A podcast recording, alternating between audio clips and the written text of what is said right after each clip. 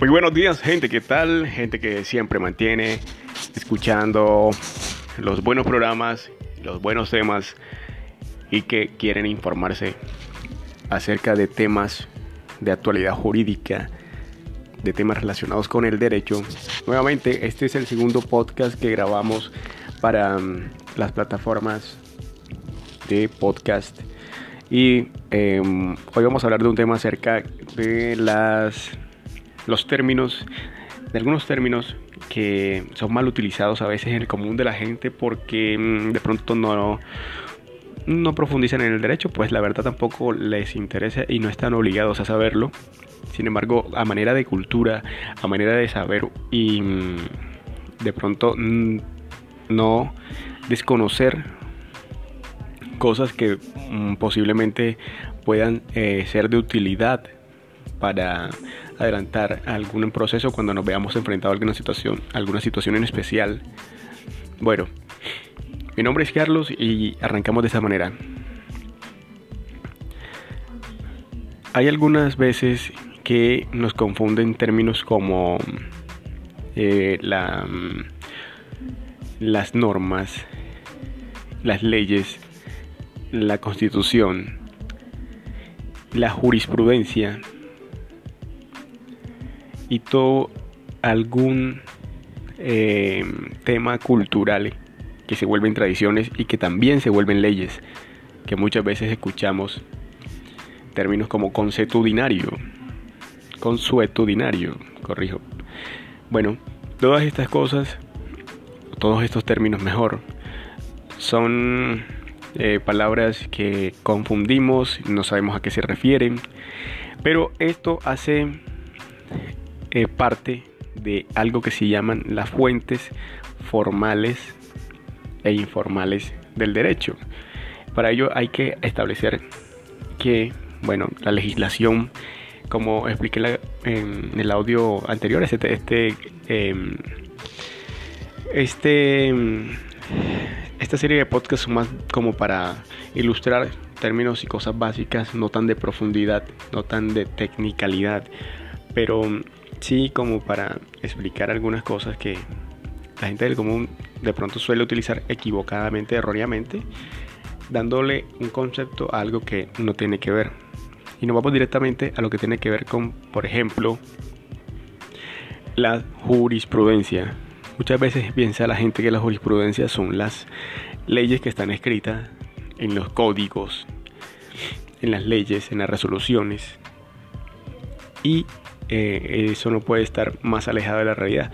Pues por jurisprudencia se debe entender que son aquellos, eh, aquellas sentencias, aquellas providencias que realiza una determinada corte, en el caso de Colombia puede ser la Corte Constitucional o la Corte Suprema de Justicia, o en su lugar el Consejo de Estado en el ámbito de la jurisdicción administrativa contenciosa administrativa y e incluso otras jurisdicciones, pero vamos a tomar de ejemplo eso para no entrar más en profundidad. Las jurisprudencias son esos, esas sentencias que, sean, que, que profieren estas cortes, estos, estas altas magistraturas, ya sea por em, decisiones en las cuales se ven en la obligación de tutelar algunos derechos, es decir, por medio de la acción de tutela o ya sea por casos en los cuales se recurre al recurso extraordinario de casación, donde finalmente ellos deben proferir un, un concepto, eh, una eh, resolver acerca de ese tema y obran en nombre de el pueblo por, por orden de la constitución y las leyes y en nombre del pueblo. Entonces, por ejemplo, es en el caso de la jurisprudencia. Entonces, no podemos decir, no, es que algunas veces em, se, escucha, se, escuchan personas diciendo jurisprudencia haciendo énfasis en la ley escrita, en la ley establecida. Y esto hay que hacer la diferencia porque las leyes, como las conocemos, los códigos, la ley número tal, esas sí, siempre son bueno, no siempre, pero en la mayoría de los casos, o sea, lo normal es que sea el Congreso quien las em, promulgue, las, perdón, las elabore y ya después a través de unos pasos formales, también establecidos a través de leyes, son promulgadas una vez em, analizadas y con el visto bueno, contando con el visto bueno del primer mandatario del país, las leyes son promulgadas. Entonces, em, haciendo énfasis en esto, hay que quedar claro en que la ley no es la jurisprudencia. Son términos totalmente diferentes. Que la constitución, en este caso, en el caso colombiano, la constitución es la norma de norma y prevalece sobre las demás leyes. Ahora, hay mucha gente que también confunde la constitución con la ley. Es decir, para mucha gente la constitución es una ley y pues en el estricto rigor se podría decir que también es una ley, pero es la ley de todas las leyes. Por eso se llama constitución, porque constituye un ordenamiento jurídico. Y que por encima de constitución, por encima de la constitución, solamente el pueblo. Solamente es la soberanía del pueblo.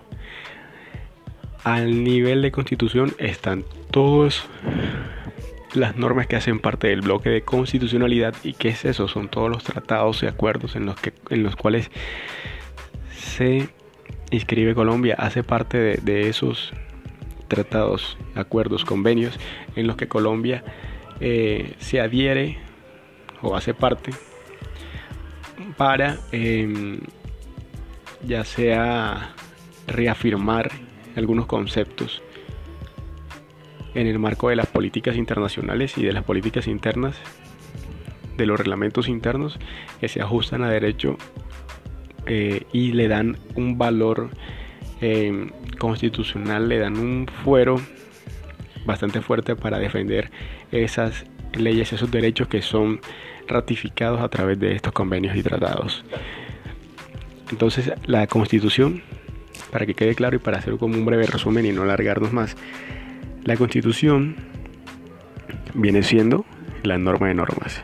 Posteriormente viene la ley, que es como lo decíamos, las que, las que elabora el Congreso a través de sus secciones, a través de sus secciones plenarias y de los diferentes debates que tiene que cumplir, que más adelante explicaremos en otro audio cuáles son los requisitos que debe cumplir una ley y cuáles son las clases de leyes que hay por ahora nada más para hacer la diferencia en eso. Entonces, la ley es otra de las fuentes formales del derecho. Em, hacemos referencia ahora a las fuentes, bueno, otra fuente formal es la jurisprudencia.